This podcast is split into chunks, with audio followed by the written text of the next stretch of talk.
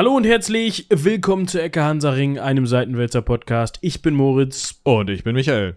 und wir wurden überflutet von euch mit E-Mails. Schlimm. Schlimm. Schlimm. Und auch noch so lange E-Mails. Glaubt ihr, wir haben Zeit, die alle zu lesen? Deswegen machen wir das jetzt live in der Folge. Genau. Also. Also, ihr könnt auch nicht ernsthaft glauben, dass wenn wir um E-Mails bitten und um ausführliche Erklärungen, dass wir die dann auch wirklich haben wollen. Da müssen wir die ja lesen. Okay. Ich, ich muss das an dieser Stelle einfangen, weil Ironie im Podcast ja immer so super funktioniert. Deswegen hört man uns so oft. Wir haben die gerade gelesen. Ja, natürlich haben wir die gelesen und wir bedanken uns vielmals bei euch, dass wir so viel, so viel Feedback und Erklärungen von euch bekommen haben, aber eins nach dem anderen. Äh, Fangen wir mit dem Feedback an, oder? Ja, wir fangen mit dem Feedback an. Wir können an einer Stelle eben kurz sagen, wir hatten ja das letzte Mal von der lieben Marlene eine Audiodatei zugespielt bekommen. Weißt du, das lief dann so wie in diesen Agentenfilmen mit so einem, mit so einem großen Trenchcoat und dann so mit so einem Hut und Sonnenbrille Und eine Kassette. und dann so eine Kassette, so irgendwo im Park, nachts um drei. Oder so ein Tonband so. genau, so. Hier. 250 passt. genau. Oh, da müssen wir auch gleich noch zukommen, fällt mir ein. Ich habe ja jetzt endlich wieder einen Zugang zu unserer Geldquelle. Äh, von welcher Geldkelle, Gel Geldkelle Alle. sprichst du? Von, Alle. Von der ich nichts weiß? Alle. Alle. Alles Geld. Geld, ja. Okay, kommen wir gleich auch noch zu. Worauf ich eigentlich hinaus wollte, ist, da ist wohl in der Nachbearbeitung ein bisschen was passiert und wir haben jetzt eine kleine Geistermalele in der Folge irgendwo drin, zweimal. Das heißt, die Spur, die dritte Spur, auf der die Audiodatei von ihr lag, ist verrutscht. Das soll natürlich nicht so. Und falls ihr das jetzt nochmal nachhören wollt, äh, inzwischen, Schön. in, inzwischen sollte das hoffentlich gefixt sein. Ja, also vielen Dank für die Mails und für die Hinweise, dass da was schiefgelaufen ist. Wir haben, werden uns drum gekümmert haben. Genau. Äh, ich habe jetzt vor, dir das hier direkt nochmal aufzuerlegen, damit du das üben kannst und das vernünftig wird beim nächsten Mal mit dem Schneiden. Ihr seht gerade nicht, wie ich ihn angucke, aber mein Mittelfinger zuckt an beiden Händen. nee, nee, nee, nee, das machen wir nicht. Das machen wir nur, wenn es sich lohnt. Wir müssen das, Es lohnt sich. wir müssen das in Grenzen halten, damit wir das nicht überstrapazieren. Das muss ein Highlight bleiben. Na gut. können das nicht überinflationär benutzen. Dafür ist Dann es nur, wenn wir amerikanische Geschichte äh, besprechen. Ja. Okay. Also, warum könnten wir das nutzen? Weil uns tatsächlich Philipp geschrieben hat und äh, nicht mit lieben Grüßen geantwortet hat, sondern mit einem fröhlichen Start, den wir nicht aussprechen können. Genau. Und der ist gerade erst bei Folge 153. Das ist tatsächlich die Folge, in der du, Moritz, endlich mal was Anständiges lernst. Du meinst, indem ich, in der ich mal so richtig meine Brötchen verdiene. Also Be Ja. Betonung liegt auf verdienen. Mit Grabenschaufeln und so. Ja. Also Philipp spricht von der Legionärsfolge, äh, also wurde Legionärsanwärter und Michi war quasi dann der Typ auf der anderen Seite des Schreibtisches und hat, hat mir gesagt, was ich alles so zu tun und zu lassen habe. Ja. Das war Folge 153, also falls ihr da nochmal reinhören wollt, ich bin mir sicher, der Michi hat euch schon, entsprechend in den. Shownotes zu dieser. Folge, die 153, verlinkt. Bitte danke. Jo. So, genau, das war das absolute Highlight bisher von Philipp. Äh, und er hört jetzt fleißig weiter. Ich bin gespannt, was da noch von ihm kommt. Ja, Also, freut uns auf jeden Fall. Danke für das Lob. Wir hoffen, dass du weiter am Ball bleibst und irgendwann hier an dieser Stelle ankommst und dich freuen kannst, dass wir dich erwähnt haben. äh, man sollte ihm auch antworten eigentlich, ne? Also per Post, so per E-Mail, aber das machen wir einfach Postkarte. nicht mehr. Ja. Nee, das machen wir nicht. Diese andere E-Mail, die du vorhin schon angesprochen hast, sollen wir die jetzt auch noch beantworten oder lassen wir das doch? Das, das lassen wir doch. Wir fangen jetzt nicht an, E-Mails Dienstliche. von möglichen KooperationspartnerInnen in der Folge zu beantworten. Und das war's nicht du, Herr Paulaner, und deswegen bin ich sehr enttäuscht. genau. Herr Paulaner, wir warten immer noch auf dich. Genau. Wir haben hier trockene Kehlen und müssen einen Kasten Spezi ganz schnell zwangs inhalieren. Also es wäre ganz toll, wenn du dich bei uns melden würdest, ru- rumlabern at seitenwälzer.de. Du kannst auch gerne, ich glaube, das hatten wir dir aber auch schon mal gesagt, vielleicht hast du das einfach nicht mitbekommen. Ne? Kann ja auch mal sein, dass man mal nicht immer ganz so aufmerksam zuhört. Du kannst auch gerne deine E-Mail, äh, deine eigene persönliche E-Mail haben und an spezi oder spezi.seitenwetzer.de oder herrpaulaner. Äh, herrpaulaner.seitenwetzer.de. Geht alles Ja, klar. ja. Ja. Ich glaub's ihm immer noch nicht, dass der uns hört. Obwohl er das schon mal behauptet hat. Ich weiß nicht, ob ihr die Sonderedition von den Flaschen gesehen habt, aber. so, weißt du, so wie die, so wie der äh, Seven vs. Wild. Äh, oh, ich habe mir ja sagen lassen, dass wir Deutschen ja, wenn wir Englisch sprechen, versus immer falsch aussprechen. Sondern die meisten Deutschen sagen Seven, also jetzt Versus. We, ja, W-E-R. versus. Versus, nee, versus, ja, jetzt krieg's nicht hin. Vielleicht versus ist es mit W. das- es Ah, ist mit W. versus. Versus wird's ausgesprochen. Und wir sagen immer versus. Das klingt in meinen Ohren völlig gleich, aber ich Nee. bin auch Deutscher. Du, du musst am Anfang diesen, diesen Knubbel da machen. Versus. Arr. Ja, nee, das am Anfang, wie ein W. Versus. Und nicht versus. Wie ein V. Ja. Ja, gut. Aber so viel dazu. Wir machen, ich, Sprachenkunde mit Moritz. Ja. Ich gehe jetzt. wir machen mal weiter mit den E-Mails. Da haben wir nämlich noch eine von Jonas, der Über die Essex schreibt. über die Essex schreibt. Folge 256. Ja? Moby Dick und äh, Anverwandte. Genau. Da geht es, äh, da möchte er uns darüber aufklären, dass es dazu einen Film gibt mit äh, Chris Hemsworth und Owen Chase. Und zwar heißt der Im Herzen der See. Also da klingelt bei mir auf jeden Fall was, den habe ich aber nicht gesehen. Und der ist dann so ein bisschen an uns vorbeigegangen. Tom Holland und Ben Wishaw und Brendan Gleeson spielen da auch mit. Scheint. Ah, ja. Killian Murphy spielt da mit. Alter, der ist ja richtig heftig besetzt. Robin hat den, glaube ich, gesehen, der wird den definitiv kennen. Und Chris Hemsworth, äh, sehe ich gerade, spielt Owen Chase. Oh ja. Den muss ich, glaube ich, nochmal nachholen. Ja, finden wir da direkt mal raus. Ja. Mit, wir finden wir direkt mal raus, meint Michi, wo man das denn jetzt gucken kann, wer das denn jetzt streamen tut. Zack. Das ist er. Den gibt es auf Netflix. Guck. gerade. Ja, hier. Ist in der Flatrate. Super. Ich verlinke euch mal eben hier äh, die Seite von, von hier, wo ich das rausfinde. Ja, das machen wir. Äh, vielen Dank für den Hinweis, das holen wir auf jeden Fall noch nach. Und äh, ein äh, an, angehangen, ange, wie auch immer. Du machst hast- Anhänge von fremden Leuten auf? Ja, weil ich sammle Viren. das wäre eigentlich voll cool, oder? Wenn man so ein, so ein Rechner- Zusatz-Extra-Rechner so einen Zusatz-Extra-Rechner hätte, wo man Viren drauf sammelt. Und so wie, wie so ein kleines Terrarium. Mal gucken, ob die sich gegenseitig Ja. zerschießen. Ja, finde ich schön. Ob dann die ganze Zeit kommt, Ihr Computer wurde gesperrt. Rufen Sie jetzt diese Telefonnummer an. Zahlen Sie 7000 Euro per Paypal in Traveler-Checks oder so. nach Bangladesch Ja. oder nach Kalkutta oder sowas. Ich weiß es Ja, ich glaube im Moment viel nach Russland. Die brauchen Geld. Da. Ja, das kann auch sein. Wir wollten auf jeden Fall darauf hinaus, dass du uns noch darauf hingewiesen hast, dass wir auch mal was über Robinson Crusoe machen könnten. Der hat nämlich auch ein Real-Life, eine Real-Life-Inspiration. Das ist eine sehr gute Idee. Das merken wir uns auf jeden Fall. Genauso wie deine anderen Themenwünsche. Da waren unter anderem auch, war da die Mafia bei. Da haben wir tatsächlich schon mal eine Folge drüber gemacht. Die ist etwas älter schon, aber da ging es um Cosa Nostra und die Triaden und ich glaube, das habe ich mit Robin zusammen mal als Vertretungsfolge aufgenommen. Also da gerne mal reinhören. Das war nämlich 67. Ah, weiß ich gar nicht, ob, ob, ob da so gerne noch reingehört werden kann. Also ja, ich aber irgendwann eine 67. Wo machen wir denn den Cut eigentlich? Keine Ahnung, gestern? Also es gibt ja, es scheint ja wirklich Leute zu geben, die dann vorne wieder anfangen. Finde ich auch völlig in Ordnung. Ja, eigentlich nicht, aber Ja. Ich wollte, ich wollte noch äh, auf etwas hinaus. Ähm, ach, Robinson Crusoe, genau. Da müssen wir erst Dominik drauf ansetzen, dass er das mal tatsächlich liest. Ich habe das Buch da vorne liegen und ich habe es halt ein Drittel gelesen und mir dann gedacht, ey. Ich hatte das als Hörbuch als, als Jugendlicher und habe das mehrfach gehört. Wenn das die ungekürzte Buchfassung war von dem Buch, das du da stehen hast, das weiß ich nicht. Ja. Aber gut. Hm, Wie gesagt, du hattest auch noch einige andere Themen, äh, Wünsche bzw. Vorschläge mit in die Mail geschrieben, unter anderem auch William Marshall und viele weitere interessante Dinge. Das nehmen wir natürlich gerne in unsere Liste mit auf und dann gucken wir, wenn es passt, schmeißen wir es mit rein. Über William Marshall kann man zum Beispiel auf jeden Fall mal sprechen. Da hattest du zum Beispiel auch der Wilde West, den Wilden Westen genannt. Das ist natürlich ein sehr ausuferndes, also da kann man natürlich eine ganze Reihe zu machen. Ne? Nee, ich finde, das machen wir 20 Minuten.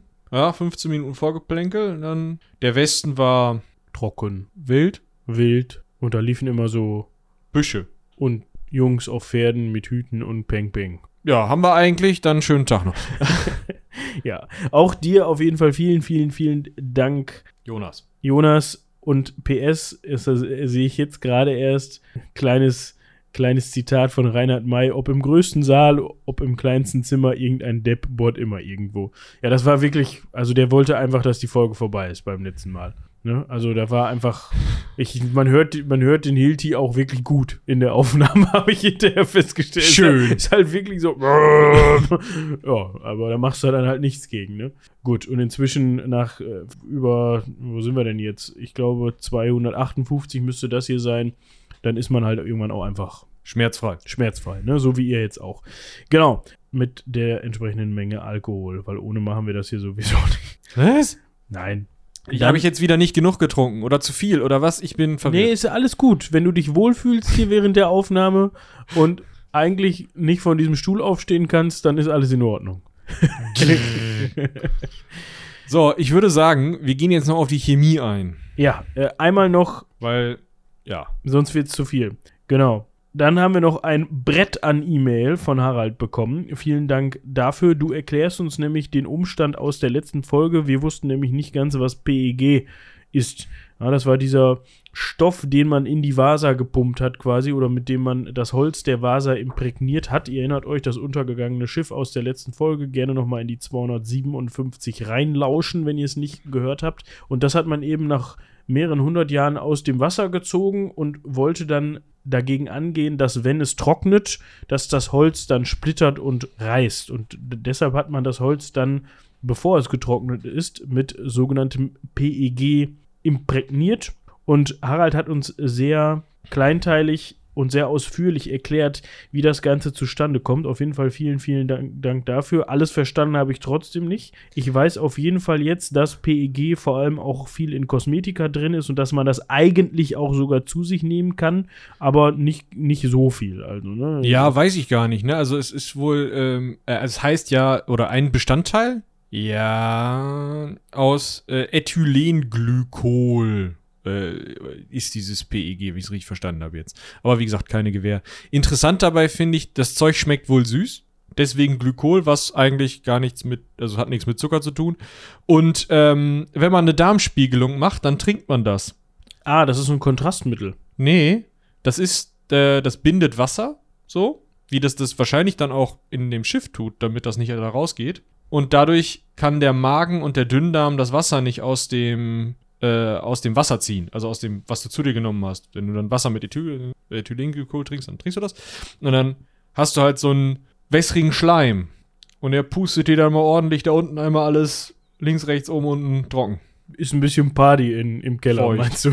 Genau, und dann läuft's flüssig, schreibt Harald. Dann, dann läuft's wieder. Ja. Genau, also halten wir fest, wenn ihr an der Vasa leckt, wird süß, aber im Zweifel müsst ihr kacken. ich glaube, das ist eine gute Zusammenfassung. Oder ich sehe schon die nicht. Schlagzeilen in der schwedischen Bildzeitung. Verrückte deutsche Touristen lecken an der Vasa.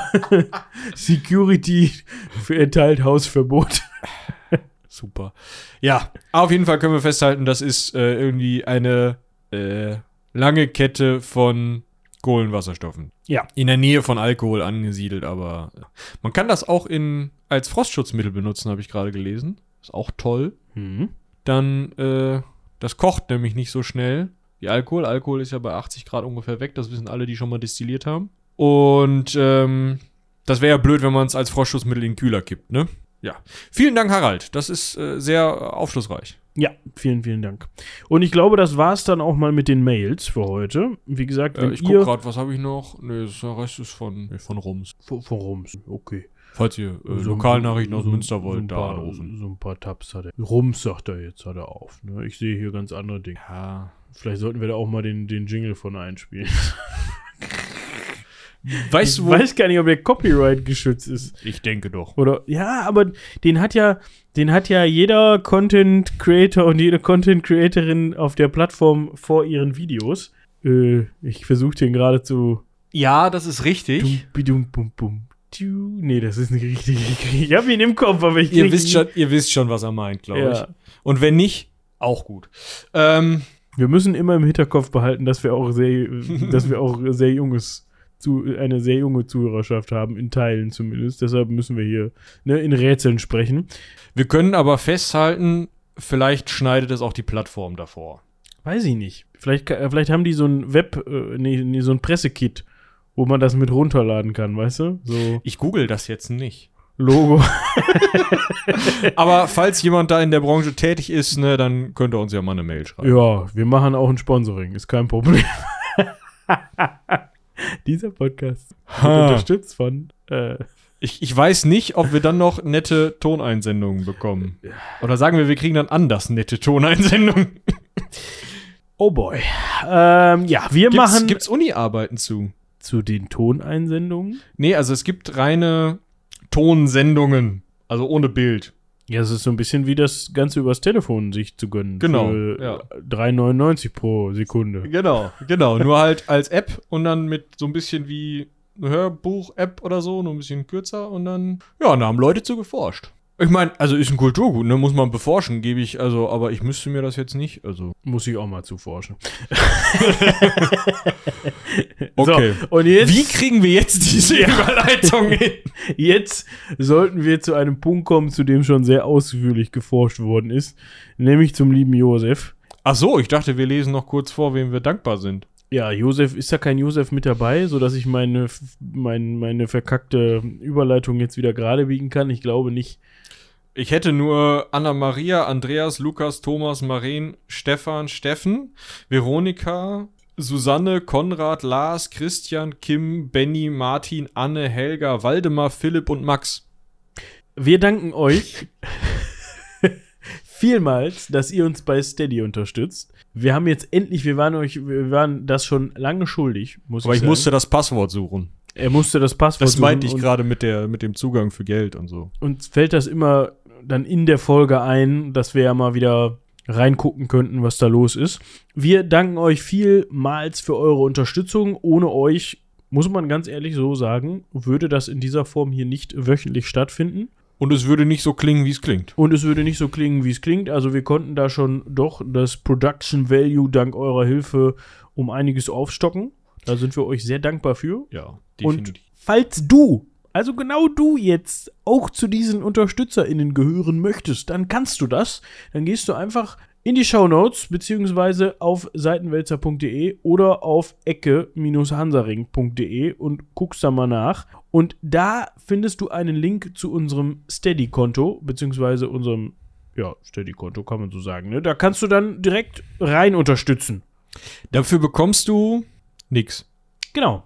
Du bekommst weiterhin regelmäßig einmal die Woche eine Folge. Ja. Also vielleicht denken wir noch mal dran, dich vorzulesen, aber das äh, möchte ich jetzt nicht hier regelmäßig machen. Nee, das, das passiert dann ab und zu mal, wenn wir gerade dran denken. Das ist unsere uns danach Kontrolle, sind. ob ihr auch alle Folgen hört. Genau, genau. So seid ihr gezwungen, alle Folgen zu hören, wenn ihr, äh, wenn ihr im Podcast ein Dankeschön erwarten wollt. Genau. Ja, vielen herzlichen Dank an allen, die, äh, an allen. An alle, die schon dabei sind. Ich glaube, wir sollten jetzt auch aufhören. Ich kann nicht mehr sprechen. Und falls du Josef heißt, du musst jetzt. Ja. Jetzt aber. Wir möchten gerne einen Josef bei Steady. Vielleicht fühlst du dich jetzt angesprochen und machst mal so, unterstützt mal so rein für drei Monate, wie du Bock hast oder auch für immer. So, Genau, Wir- einfach vergessen, dass du es unterstützt. Das ist, glaube ich, das. Das ist immer sehr, sehr taktisch klug. Ihr schließt das ab. Ne? Das sind ja wie viele im Monat? 4,99? 3,99? Digi. Du hast es zugemacht. Ist egal. Was ist das denn? Ich glaube, Gut, dass wir unsere eigenen Unterstützungsdinger. Äh, Warte mal. Ja, du siehst doch irgendwie, was reinkommt pro. N- Ja, ich sehe alles, was reinkommt, aber das ist ja, das müssen wir ja teilen und dann gibt es da noch irgendwelche. Ah ja. Ähm, Die schreiben uns Nachrichten über Steady. Ja, ich glaube schon. ähm, ich glaub, 4 vier Euro Euro. im Monat. Wenn du es jährlich machst. Wenn du es nicht jährlich machst, musst du 5 ablösen. Ja, macht mal jährlich. 4 Euro und dann passt das. Easy, genau. Das sind nur 48 Euro jährlich. Ja. Könnt Und uns mal. hilft's. Ja, genau. Vielen Dank. Jetzt wollen wir auch weniger, also jetzt wollen wir auch aufhören, über Geld zu reden. Das macht man ja bekanntlich in Deutschland nicht. Ja, einen besseren Moment hätte sich die Arbeit ja eigentlich gar nicht suchen können, um anzurufen, ne? Nee, ist klar. Ne, kennt man ja. Wir wollten eigentlich gar nicht schön mit dem Thema anfangen, oder? Ja, aber das ist der Punkt. Überleg mal, die hätten 30 Sekunden früher angerufen. Hätte uns voll in die Parade gefahren. So, ja, mein Gott, jetzt fangen wir halt an.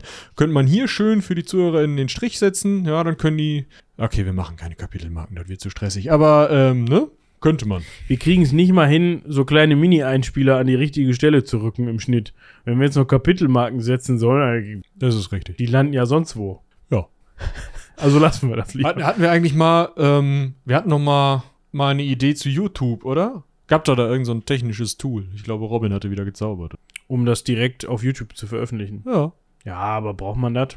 Wollen, wollt ihr Ihr das? könnt uns ja mal eine E-Mail schreiben, ob ihr das wollt. Ob ihr, uns, ob ihr uns auch bei YouTube hört. Die drei Folgen, die wir da hochgeladen haben. Ich wollte gerade sagen, also ist man auch relativ schnell mit durch, ne? Ja. Ich weiß gar nicht, wie die Aufrufzahlen da sind, aber ich könnte mir vorstellen, im Feed und bei Spot- Spotify sind sie besser. Boah, wir haben auch heute keinen Bock anzufangen, oder? Nee. Ich guck mal gerade. Die Anleitung zur Ecke hat klägliche, erstmal hier den Dark Mode laden bei Michi. Vier Likes und 78 Abonnenten. Nee, die hat Seitenwälzer. 108 Aufrufe in einem Jahr. Heilige. 33 Aufrufe hat Folge 167. Ja, ich würde sagen, Nö. wenn es da, wenn's da ein Tool gibt, ja, dann ähm, Nö. ist das auch zu viel Aufwand. so, komm, hier. Auf wir geht's wollen, mit ähm, Josef. An Josef dran vorbei. Wir wollen, also, wollen wir, das ist die Frage, das müssen wir jetzt noch mal kurz diskutieren. wollen wir das an Italien oder an Jupp festmachen? Ich hätte gesagt an Jupp. Jupp, komm mal ran auf den Meter. So. Guck mal, erstmal müsst ihr euch den Mann angucken, der hat ein lustiges Mütz auf. Der sieht gar nicht so aus, wie man sich den vorstellt, finde ich. Also, wir sprechen heute, wir können ja mal die Katze bzw. den Jupp mal aus dem Sack lassen. Ja, das war, Nee, der hat er noch an den Sack, guck dir das an. ja, der Kopf steckt oben raus. Das kriegt ihr auch, weiß ich nicht, ob ihr das als Titelbild kriegt, weil dann klickt ihr da nämlich nicht drauf, weil ihr denkt, was will ich mit dem Opa? Da kann man doch besser hier, keine Ahnung. Seine Ah. Frau, Ana Maria de Jesus Ribeiro. Ribeiro? Ribeiro. Ribeiro da Silva. Oh Gott, meine bessere Hälfte reißt mir den Kopf ab. Ich wollte gerade sagen, die kann dir das mal einsprechen, glaube ich. Dann kannst du das einpflegen und dann geistert die hier durch die Folge. Nee, lassen wir. So, wir äh, kommen einem Zuschauerwunsch oder einem, ja, einem Zuschauerwunsch nach. Ich weiß gar nicht mehr, wie lange das her ist. Du sagtest, das w- w- ist sich gewünscht worden. ja, wir hatten ja äh, über Venedig gesprochen. Ja. Und im Zuge dessen kam irgendwann eine E-Mail rein, die sagte, ja, ähm, Venedig ist ja spannend, dies, das, aber ihr habt da von irgendwelchen italienischen Einigungskriegen geredet und was? Und da sprechen wir heute drüber. Genau. Es geht um die italienischen Einigungskriege bzw. italienischen Unabhängigkeitskriege. Die sind ja für die europäische Geschichte relativ wichtig und das ist so ein Teil der Geschichte, den wir bisher relativ sträflich vernachlässigt haben. Ne? Das ist halt so. Ja, aber das ist halt auch so, boah, im Nachgang der französischen Revolution, bäh, Vor so, so es ist halt 19. Jahrhundert, ne? vor dem Ersten Weltkrieg, das kaust du halt in der Schule von vorne bis hinten, nach oben, nach unten, außer halt in Italien, da machst du nichts mit. Genau. Und deswegen machen wir das jetzt auch nochmal mit euch. Ja. Ähm, Und zwar in verträglich, hoffentlich. In hoffentlich, genau. Ähm, was können wir jetzt mal, wie machen wir das jetzt? Also, ich Also- habe euch mal eine Karte verlinkt. Nur, dass euch das schon mal, dass ihr das schon mal gesehen habt. Ja, es gibt verschiedene Staaten, so ein bisschen flickenteppichartig, wie zu den Zeiten in den deutschen Landen. Und wir könnten ja die Ausgangssituation von ganz Italien einmal strukturiert vortragen. Dann stellen wir Jupp vor. Und anhand von Jupp, der in allen Kriegen mitgekämpft hat, Stellen wir die Kriege ziehen wir uns vor. dann durch die Kriege. Das hört sich super an. Fangen wir unten an. Im Süden. Da gibt es das wundervolle Königreich beider Sizilien. Also das heißt einfach so, das hat nichts mit. Das ist, also, das sind zwei Königreiche. Und zwar ist das einmal das Königreich Sizilien. Ja, hier die Insel da mit Palermo als Hauptstadt. die von dem Stiefel weggekickt wird. Genau. Minus Messina. Plus ein bisschen. Also, Messina ein bisschen Umland. Und das zweite Königreich ist auch das Königreich Sizilien mit Neapel als Hauptstadt, was der Stiefel ist, der kickt. Bis kurz vor Rom. Aber das gehört zusammen. Das ist, also das sind zwei verschiedene Königreiche, die, jetzt lass mich lügen, irgendwann im Mittelalter, äh, 1256, äh, gab es, also wurden da beide äh, Siziliens sozusagen als Königreiche gegründet, einmal diesseits und einmal jenseits des Leuchtturms. Und, also Leuchtturm steht in Messina, was das eine Königreich zu einem Königreich mit Sizilien macht und das andere Königreich wurde häufig einfach als Königreich Neapel bezeichnet, weil das sinnvoller ist, weil Neapel die Hauptstadt ist und drum zu halt nicht Sizilien, sondern der Süden von Italien. Ich habe keine Ahnung, wer das so benannt hat. Ein Clemens der Vierte scheinbar. Aber äh, wir können festhalten, es gibt dieses Königreich beider Sizilien, das in Personalunion und als gemeinsamer Staat geführt wird. Und zwar von einem Karl Albert. Beider Sizilien heißt dann aber auch so. Das nee, ist Quatsch, Karl Albert ist der andere. Der ist von Sardinien Piemont. Sizilien. Nimm ne, hä. Das heißt, das Wort beider meint aber dann auch wirklich zwei. Also so be- meine beiden Kinder. Ja, genau, das meint beide Sizilienreiche König Dings. Ja, und das meintest du gerade mit, es gibt aber nur ein Sizilien. Deshalb ist das weird, dass es. Ja, das ist das Königreich beider Sizilien, ist aber ein Staat. Und es ist, ach, es ist alles ganz kompliziert. Ihr, ihr müsst euch nur merken, Sizilien und der Süden Italiens heißt Königreich beider Sizilien. Genau, und der Chef da ist Ferdinand II., der, finde ich, sofort auf eine Sammeltasse gehört. Ja. Mit dem Doppelkinn und dem Bart am Doppelkinn sofort. Es ist ein Traum. Ein kleines Arschkinn dazu. Es ist super. Ich verlinke euch den Mann, ne? Wenn die nächsten Sammeltassen kommen, wisst ihr Bescheid. Ferdinand. Ähm, es wird eine ziemlich Ferdinand-lastige Sammeltassenveranstaltung. Hatten wir schon wen? Ja, Gütinand. Güdinand. Gütinand, den Kaiser von Österreich bis 1848. Der kommt auch auf der Sammeltasse? Ich glaube schon. Ach so. Ich muss das mal eben eintragen. Top. Also, wir haben beide Siziliens, jetzt haben wir es auch zu Ende erzählt. Beide Siziliens unten im Süden. Ja, bis, es hat Gaeta und L'Aquila. Ja, wenn man so von Süden hoch, kurz vor Rom. Rom aber nicht mehr, das ist wichtig. Ne? Also es ist, man kann ganz grob sagen, bis Rom, die Grenze verläuft da nicht einfach von einem, einer Küste zur anderen, sondern ist so ein bisschen schräg. Aber Rom gehört nicht mehr zu diesem Genau. Königreich beider Sizilien. Weil Rom gehört nämlich zu einem Tetris-Baustein, der sich da so anschließt. Ihr kennt diese, diese ähm, zwei und dann zwei so versetzt daneben Bausteine, ja. Das ist nämlich der Kirchenstaat, der geht von Rom bis rauf nach Bologna. Und dann halt so ein bisschen um die Ecke zweimal. Da regiert der Papst als weltlicher Herrscher im Jahr 1843. Das müssen wir auch kurz festhalten. Das ist nämlich ganz interessant. Der ist absolutistischer weltlicher Monarch dieses Kirchenstaates. Der hat also auch Land zu verlieren, wenn Italien sich einigt. Und dementsprechend hat er da nicht wirklich Lust drauf. Dann haben wir noch das wunderschöne Großherzogtum Toskana. Wir haben ja mal über Maria Theresia gesprochen. Des Öfteren ja. Der ihr Mann. Ja? Der war Toskana. Nee, das war Franz Stephan von Habsburg-Lothringen. Äh, von Lothringen, so rum. Und der hatte, nachdem die Lothringer da irgendwie äh, in Lothringen Land verloren hatten, hatten die dann die Toskana bekommen. Und dementsprechend hat dann der äh, zweite Sohn von Maria Theresia, der überlebt hat, nämlich Leopold, der nach Josef dem zweiten Kaiser geworden ist, der hat die Toskana als Großherzogtum dann bekommen von seinem Vater. Und deswegen ist das als Sekundogenitur zu diesem Zeitpunkt 1843 immer noch in habsburgisch-österreichischer Hand. Ja. Dann so kommt qua- so quasi dieses kleine Feriendomizil in Italien. Genau. Ne? So um äh, Florenz rum, so ein bisschen. Nach Ja. Süden. Ja. Ja. Florenz ist die Hauptstadt von dem Großherzogtum. ne? Dann kommt so ein bisschen Gekröse hier. Parma, Modena, Lucca.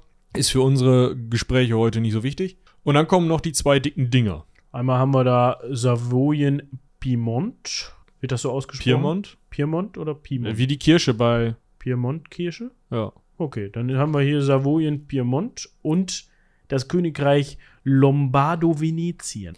Ja, der Witz bei äh, Savoyen Piemont beziehungsweise Sardinien Piemont, weil das Königreich Sardinien, die Insel unten gehört dazu, Korsika gehört zu Frankreich, ähm, ist, das ist das einzige Königreich, oder nein, das ist eins von zwei Königreichen, die wirklich auch von, von ähm, Italienern regiert werden. Also Karl, ja, wobei ist auch eigentlich kein Italiener.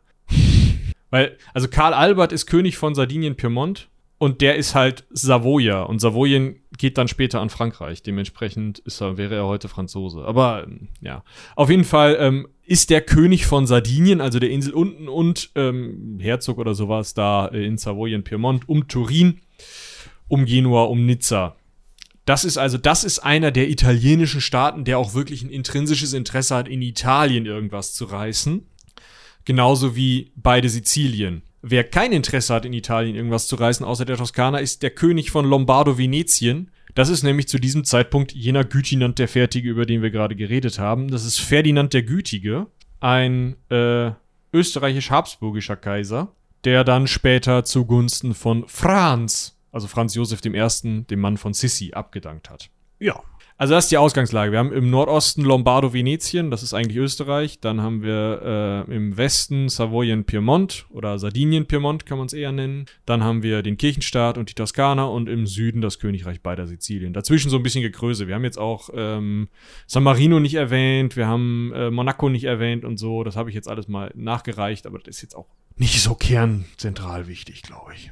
Nee, das glaube ich auch nicht. Wir können ja mal zu Jupp rüberschwenken, Ja. zu Josef oder auch zu Giuseppe.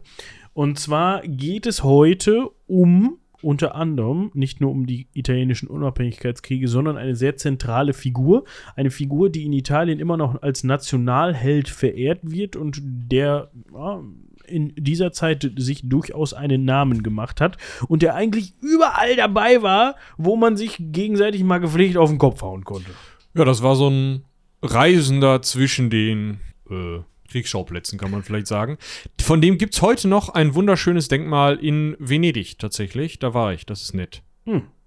Das ist auf jeden Fall sein Ding gewesen. Richtig Klopperei. Da war er immer mit vertreten. Und die Rede ist von Giuseppe Garibaldi. Den Namen hat man bestimmt schon mal gehört, oder?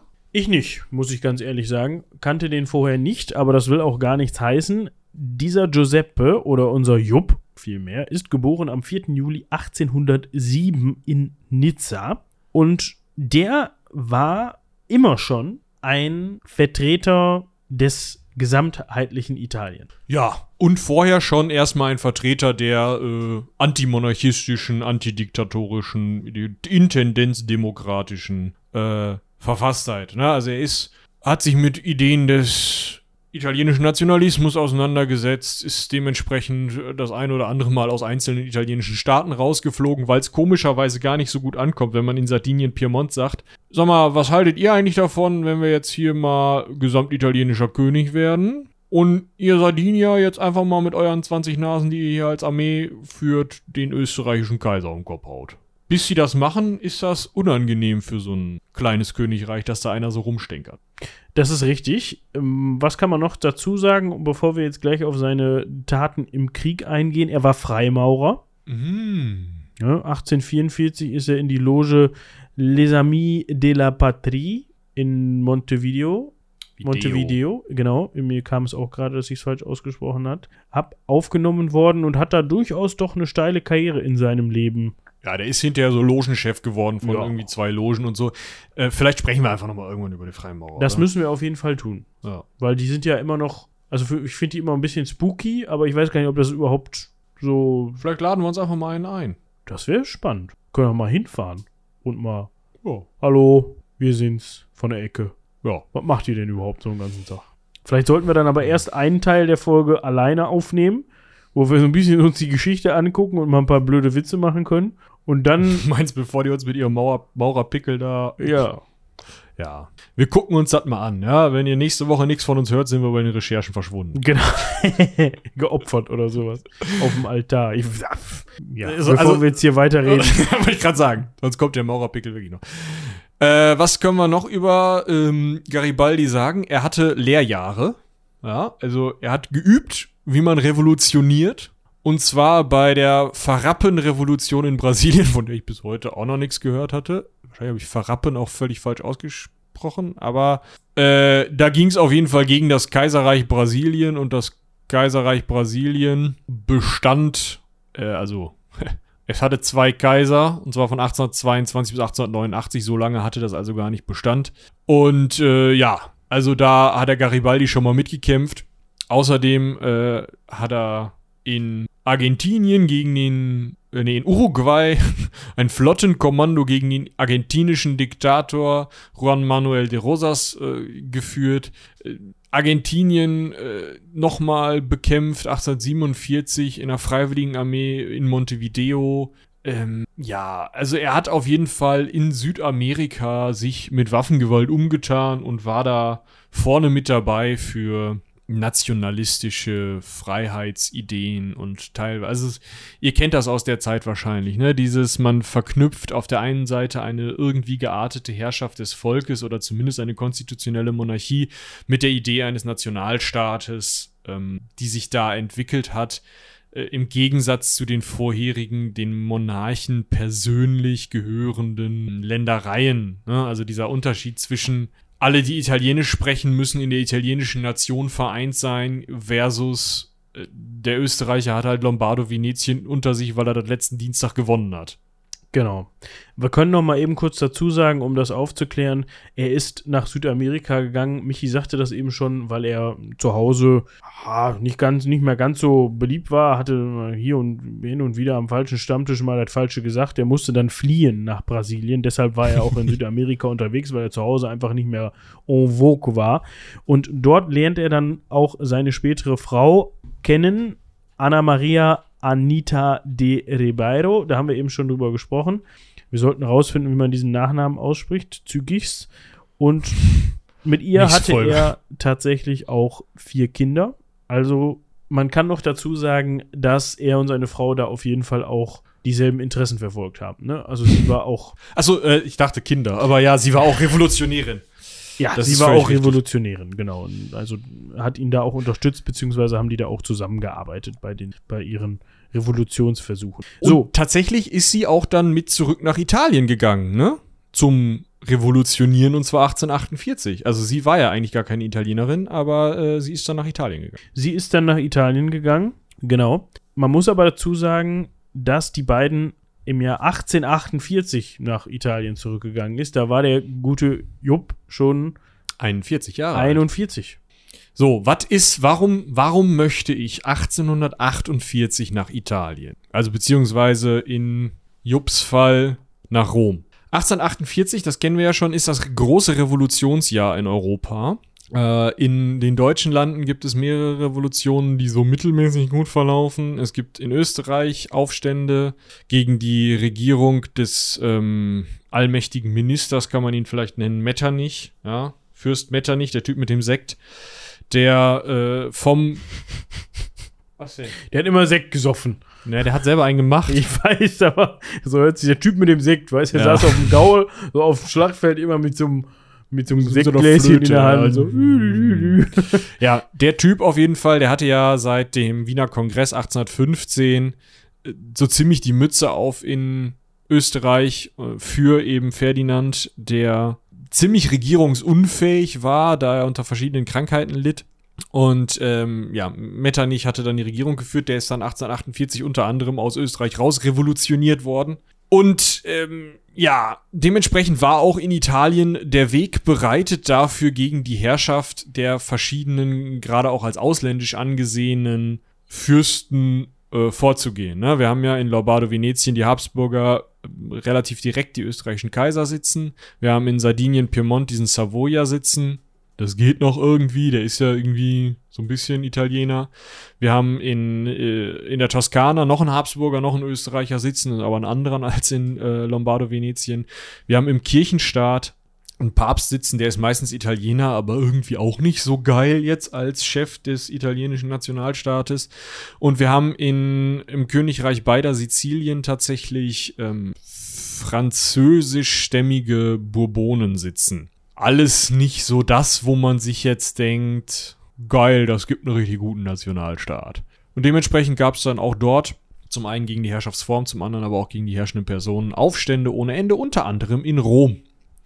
Und in Rom einen Aufstand, da dachte sich Jupp, Römische Republik gegründet, ja, geil, da werde ich mal von dieser Römischen Republik der Anführer der Revolutionsarmee, Papst Pius Neunte war eh schon nicht mehr da, ähm, und Interessant vielleicht noch, Papst Pius IX. und auch die nachfolgenden Päpste hatten immer einen schönen Vertrag mit Frankreich, dem äh, allerkatholischsten Land, also die früheren französischen Könige hatten sich immer als allerkatholischste Könige, Könige bezeichnet. Und ähm, Frankreich hat dann, ja, äh, den Papst immer mal wieder unterstützt gegen italienische äh, Revolutionäre, um da zu sagen, hier, der Papst behält aber sein Land.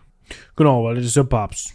Dem gehört sein Land. Genau. Ist mir völlig egal, was mit den Italienern ist. Hauptsache der Papst hat sein Land. Das lief so lala. Ne, man hatte dann, also mich jetzt ja gerade schon erklärt, es gab diesen, diesen Pakt zwischen dem Papst und Frankreich. Das, dieser ist auch tatsächlich eingehalten und durchgeführt worden. Das heißt, es gab eine französische Armee, die aufgrund von, ja, also Papst Pius IX. war halt weg, ne? Der war geflohen, der war nicht hin, sondern der war geflohen. Und der ist dann mal in Frankreich klingeln gegangen, hat gesagt, "Wo ist der Jupp, Ich stelle mir das richtig gut vor in diesem Kleidchen. Bing Bong. Hallo. Der Jupp, der ist in Rom und der hat. Ja, ja, ist gut, wir kommen, wir gucken uns das mal an. Und dann sind die dahin marschiert mit der französischen Armee. Da konnte man sich zunächst noch gegen wehren, allerdings waren die dann wohl ein bisschen stärker, die Franzosen, und haben Rom dann wirklich monatelang belagert. Und diese neu gegründete Römische Republik musste dann am 3. Juli 1849 dann auch gleich mal kapitulieren und Jupp ist dann geflohen.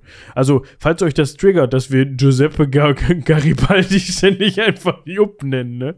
dann tut's uns leid. Ihr, ihr wisst, wen wir meinen. Ne? Genau, also. Was ist vorher und währenddessen und drum zu passiert? Wir haben ja noch ein paar andere Staaten. Äh, wir können erstmal festhalten, die Österreicher waren ganz besonders beliebt, ja. Also zum einen in Lombardo, Venetien, was ja eigentlich zwei verschiedene Staaten vorher waren. Ähm, nämlich einmal das Gebiet der Lombardei um Mailand und einmal das Gebiet Venetien um Venedig. Gab es Aufstände und tatsächlich eine Republik in Venedig und eine ähm, andere, wenn ich es richtig sehe, in ähm, Mailand. Und diese beiden Staaten wurden, also haben die Österreicher ganz schön auf Trab gehalten. Da ist unter anderem der österreichische Oberkommandierende Graf Radetzky, das ist der mit dem Radetzky-Marsch. Ja, Kennt man. Ah, Ich, ich spiele ihn euch, äh, ich verlinke ihn auch. Vielleicht ist der sogar ohne Copyright. Äh, ja, aber nicht die Aufnahmen, die ich hier habe, oder? Ja, ist aber man könnte Problem. ihn bei ha, Wikipedia und dann müsste der ohne Copyright sein, oder nicht? Geh mal da auf den Link da, genau. Und dann guck mal, was da drin steht. C, nix da. C, nix da. Äh, Ist gemeinfrei. Ja, gemeinfrei. das, ja dann, viel Spaß mit dem Radetzky-Marsch.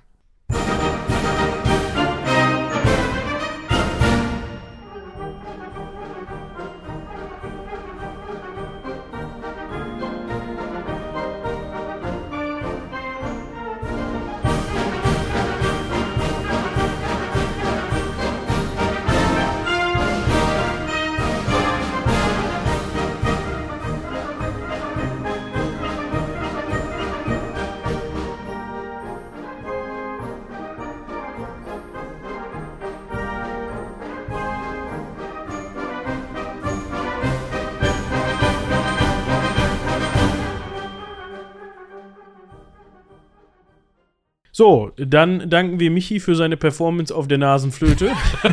Was der alles so kann. Es ist schon wirklich erstaunlich. Oh yeah. so, also der Radetzky prügelt sich da auf jeden Fall im Norden mit den Venezianern. Das ist schon mal ganz interessant.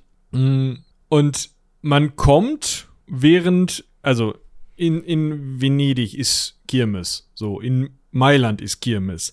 In der Toskana sitzt Leopold II., ein weiterer Leopold, der, also nicht Leopold II., der Kaiser, der dann vorher Kaiser gewesen war, sondern Leopold II. von der Toskana, als Großherzog sitzt da und muss eine liberale Erfass äh, Verfassung erlassen, Erlassung verfassen, beides wahrscheinlich. Und ja, trotzdem ist da noch Kirmes, weil das ist halt ein Österreicher und den wollen die da nicht mehr.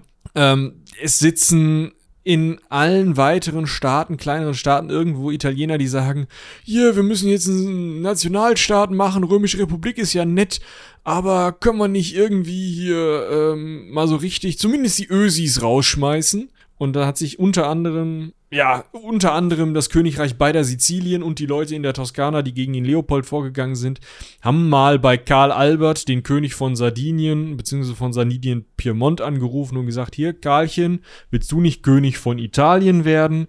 Du müsstest nur mal eben die Ösis, ne? Die müsstest du mal eben aus Lombardo Venetien rausschmeißen, ist ja nur ein Kaiserreich. Machste. Äh, Ging auch. Jein. Wir gucken uns das mal hier ganz in Ruhe an, was da passiert ist. Wir schwenken aber noch mal wieder ganz kurz zurück zum Jupp, oder? Macht halt keinen Sinn an der Stelle.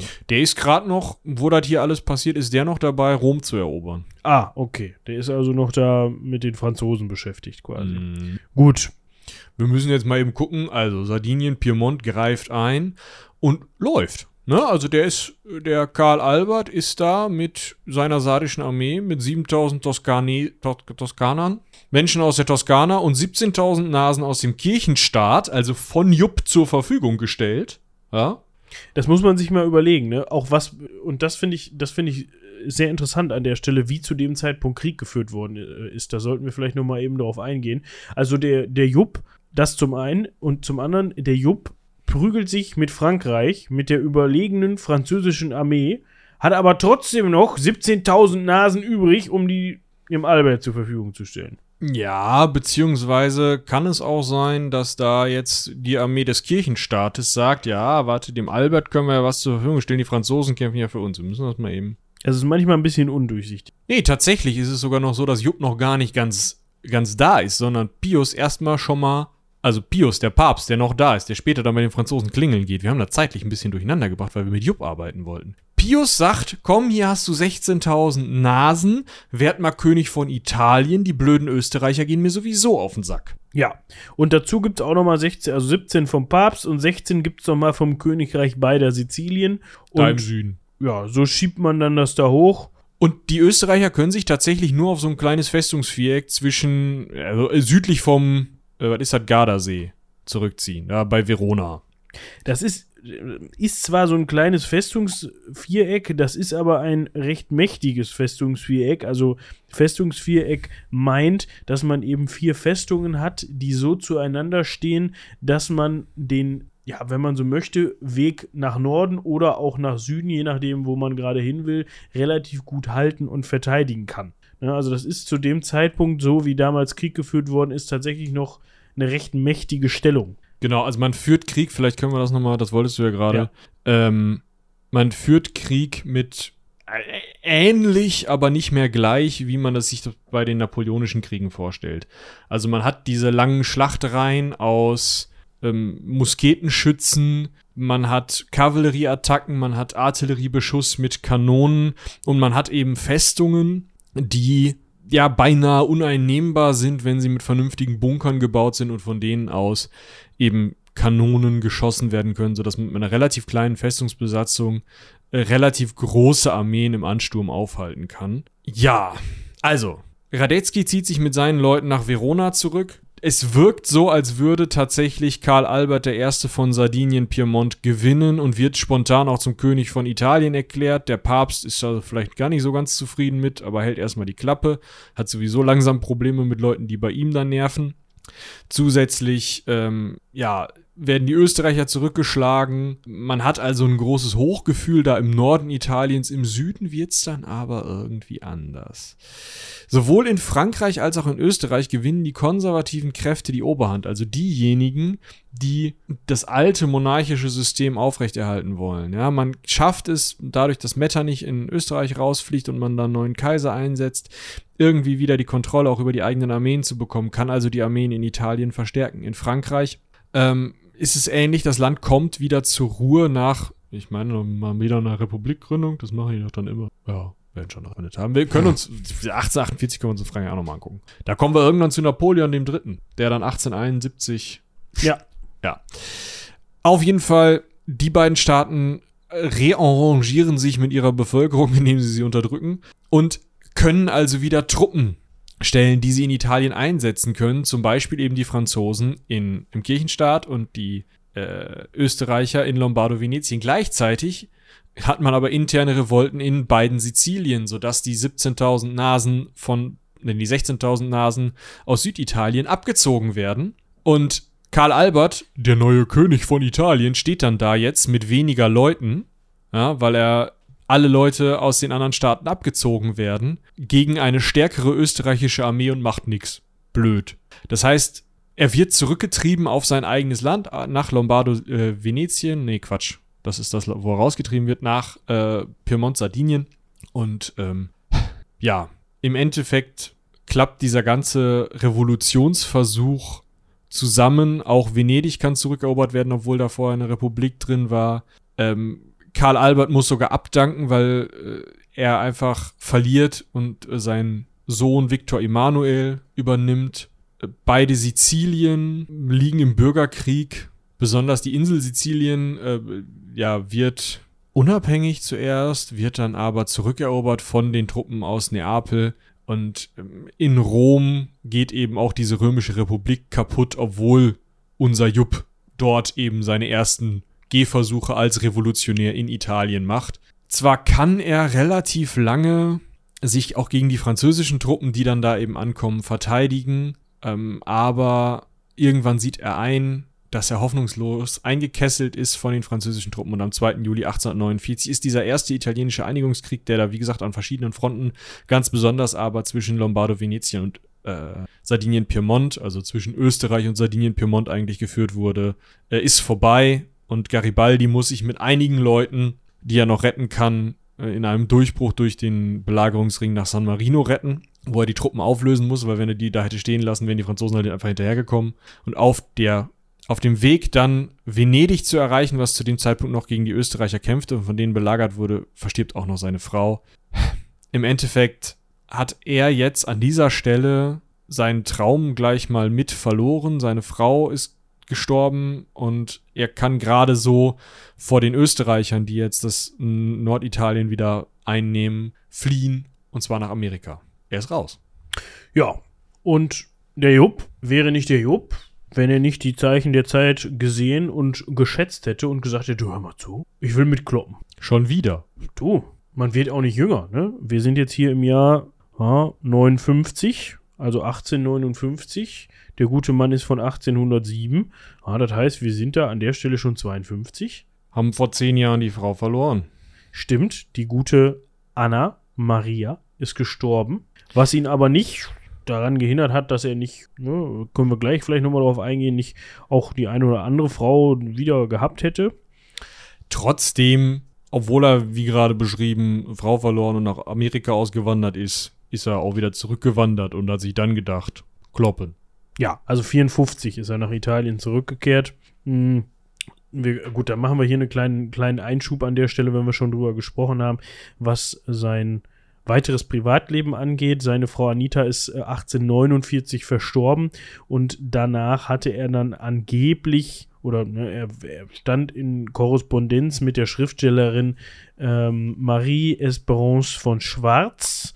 Das war aber wohl eher nur so eine Liaison. Also das war jetzt nichts, also sie hat sich dann ab Herbst 1857 auch offiziell, ist sie zu ihm gezogen in sein Domizil. Er hat nämlich sein entsprechendes Domizil auf der Insel Caprera gehabt. Das war ein Stück nördlich von Sardinien, dieser Insel, die zu diesem äh, Sardinien-Piemont-Königreich gehörte. Das sind also 1849 bis 1859 sind die zehn Jahre, in denen sich Sardinien-Piemont unter Viktor Emanuel auch immer mehr zu einem dem Verfechter der italienischen Einigung mausert. Und das ist halt auch dadurch sichtbar, dass eben 1854 Garibaldi zurückkehren kann und dort unbehelligt auf einer sardinischen Insel oder sardischen Insel leben kann und halt unter anderem mit äh, Marie Esperance anbandeln kann. Genau. Äh, Caprera liegt im, an der Nordküste von Sardinien in der Nähe von Palau und zwar, ja, wenn man so möchte, ist das zwischen, ist das zwischen Sardinien und äh, Korsika. Das ist aber, was ist das hier? Ich kann da, ich bin ja Gartenung, ich kann das mal wieder messen. Das ist vom Festland schwimmen. Schwimmend 1,2 Kilometer. Also das ist halt wirklich nicht der Rede wert. Das ist eine vorgelagerte Insel vor Sardinien. So, zurück zu seinem Privatleben diese Schriftstellerin, von der wir gerade gesprochen haben, die ist dann mit ihm zusammengezogen, hat für seine Kinder gesorgt und hat ihn auch wohl finanziell unter, unterstützt und nach einer Gefangenschaft und Verwundung hat sie ihn auch gepflegt. Aber sie galt allgemein als seine Geliebte. Er soll sie wohl mehrfach gefragt haben, ob sie ihn heiraten möchte. Das hat sie wohl aber immer abgelehnt. Und als Dank hat sie dann später ein Manuskript seiner Memoiren bekommen und diese dann auch ins Deutsche übersetzt. Und 1861 ist das Ganze dann herausgebracht worden. Allerdings wohl von ihrem Konkurrenten. Was da jetzt hintersteckt, wissen wir auch nicht so genau. Ist jetzt nee, vor, vor ihrem Konkurrenten. Ah, okay. So, Und genau. zwar, also sie hat es geschafft, das rauszubringen vor Alexandre Dumas. Das ist der Typ mit den äh, drei Musketieren. Ah, sehr gut. Das wusste ich nicht. Supi. Dann haben wir das auch sortiert. dann hat er nochmal geheiratet, Giuseppina Raimondi. Da gab es aber einen kleinen Fauxpas. Die beiden haben 1860 äh, geheiratet und was er nicht wusste, war, dass die gute Giuseppina wohl aus einer vorher, vorangegangenen Beziehung schon schwanger war und daraufhin fühlte er sich getäuscht und hat dann nach langem Hin und Her vorm Gericht diese Ehe annullieren lassen können. Die dritte Ehe ging der doch dann schon recht betagte Jupp mit seinem Kindermädchen Francesca Armosino ein und die war armenischer Herkunft aus Armenien nach Italien ausgewandert. Ja, er war dann, er war dann fast schlanke 40 Jahre älter als seine Frau und mit der hat er dann seit 1866 bis zu seinem Tode zusammengelebt und war verheiratet. Genau. Das eben kurz zu seinen privaten. Jetzt müssen wir aber zurückkehren, denn wir haben ja erst das Jahr 1859, ja. Das heißt, 1859, als der zweite Unabhängigkeitskrieg An Unabhängigkeitskrieg steigt oder ab dann steigt er. Da läuft gleichzeitig diese ganze Liaisons-Veranstaltung, dieses ganze Hin und Her heiraten und doch nicht heiraten und keine Ahnung. Das müsst ihr euch jetzt alles in den Kampfpausen vorstellen. Ja. So. Was haben wir nämlich? Aua, ich habe mich gestoßen, das ist auch unschön. Was haben wir? Königreich Sardinien, Viktor Emanuel haben sich eben vorbereitet auf jetzt wirklich darauf das Land zu einigen. Wirklich hinzugehen und zu sagen, so, wir nehmen uns jetzt zumindest beide Sizilien, wir nehmen uns die Toskana und wir nehmen uns Lombardo-Venetien, zumindest in den Teilen, die wir irgendwie erreichen können, und sorgen dafür, äh, dass wir das zumindest einigen und wenn es irgendwie geht, nehmen wir auch noch den Kirchenstaat dazu, der ja immer noch ziemlich groß und wichtig ist. Dazu verbündet man sich unter anderem mit Frankreich, das natürlich den ähm, Kirchenstaat weiterhin beschützen möchte, aber bei allem anderen durchaus sagt, wieso? Ist doch geil, ja, ähm, ihr kriegt Restitalien, ja, außer dem Kirchenstaat, und ihr müsst uns dazu auch nur äh, euer Stammland Savoyen abgeben und die Gegend um Nizza, was ja heute noch französisch ist. Ja? Aber man einigt sich da und ähm, ja, man einigt sich auch dahingehend, dass man zuerst äh, Person, also äh, äh, Unterstützung von Sardinien Piemont aus im Krimkrieg gegen Russland auf Seiten der Osmanen unter Unterstützung oder wo zusätzlich auch noch Frankreich und Großbritannien unterstützt haben, schickt. Das heißt, diese äh, Truppen aus Sard äh, Sardinien Piemont haben dadurch schon mal ein Stein im Brett bei Frankreich und England und dann kommt es halt zu dieser Einigung, dass man Teile des eigenen bisherigen Landes abgibt, um die Reste zu, zu bekommen. Das ist noch eine ziemlich klare Politik eines Monarchen, der noch in mh, mm, ja, frühneuzeitlichen oder mittelalterlichen, eher frühneuzeitlichen Besitzverhältnissen denkt und halt eben äh, Land haben möchte. Das Ganze aber eben als Einigungsbewegung darstellt, nutzt, vielleicht auch in Teilen sieht, um einfach, äh, ja, es überhaupt möglich zu machen, dass ihm die Leute eben auch, äh, ihn die Leute auch unterstützen. Ja, die Franzosen unterstützen also Sardinien, Piemont und man greift auch unter Unterstützung von Garibaldi, der 3000 Männer um sich schart, die Österreicher in Lombardo-Venetien an. 170.000 Mann kommen aus Frankreich, Kaiser Napoleon III. führt sie selbst. 65.000 Soldaten aus Sardinien. Und ähm, ja, es läuft erstmal ganz gut. Man erobert die Lombardei, also die Gegend um Mailand. Auch Garibaldi ist da vorne mit dabei. Man kann also die Österreicher zurückdrängen, obwohl jetzt keine große Hilfe von den anderen italienischen Staaten kommt, ja. Also ähm, Neapel, äh, Sizilien bzw. Königreich beider Sizilien macht erstmal nix. Auch Leopold II. in der Toskana hält die Füße still, weil natürlich sein Onkel ist es dann, glaube ich. Ja, irgendwie sowas, Cousin. Äh, Franz Josef angegriffen wird als österreichischer Kaiser in Lombarde, Venetien. Und ähm, ja, also man schafft es, die Lombardei zu erobern, dann zieht sich Frankreich aber zurück, weil sie selber zu tun haben zu Hause. Und Österreich kann Venetien halten. Das müsst ihr euch jetzt merken. Venetien bleibt in österreichischer Hand.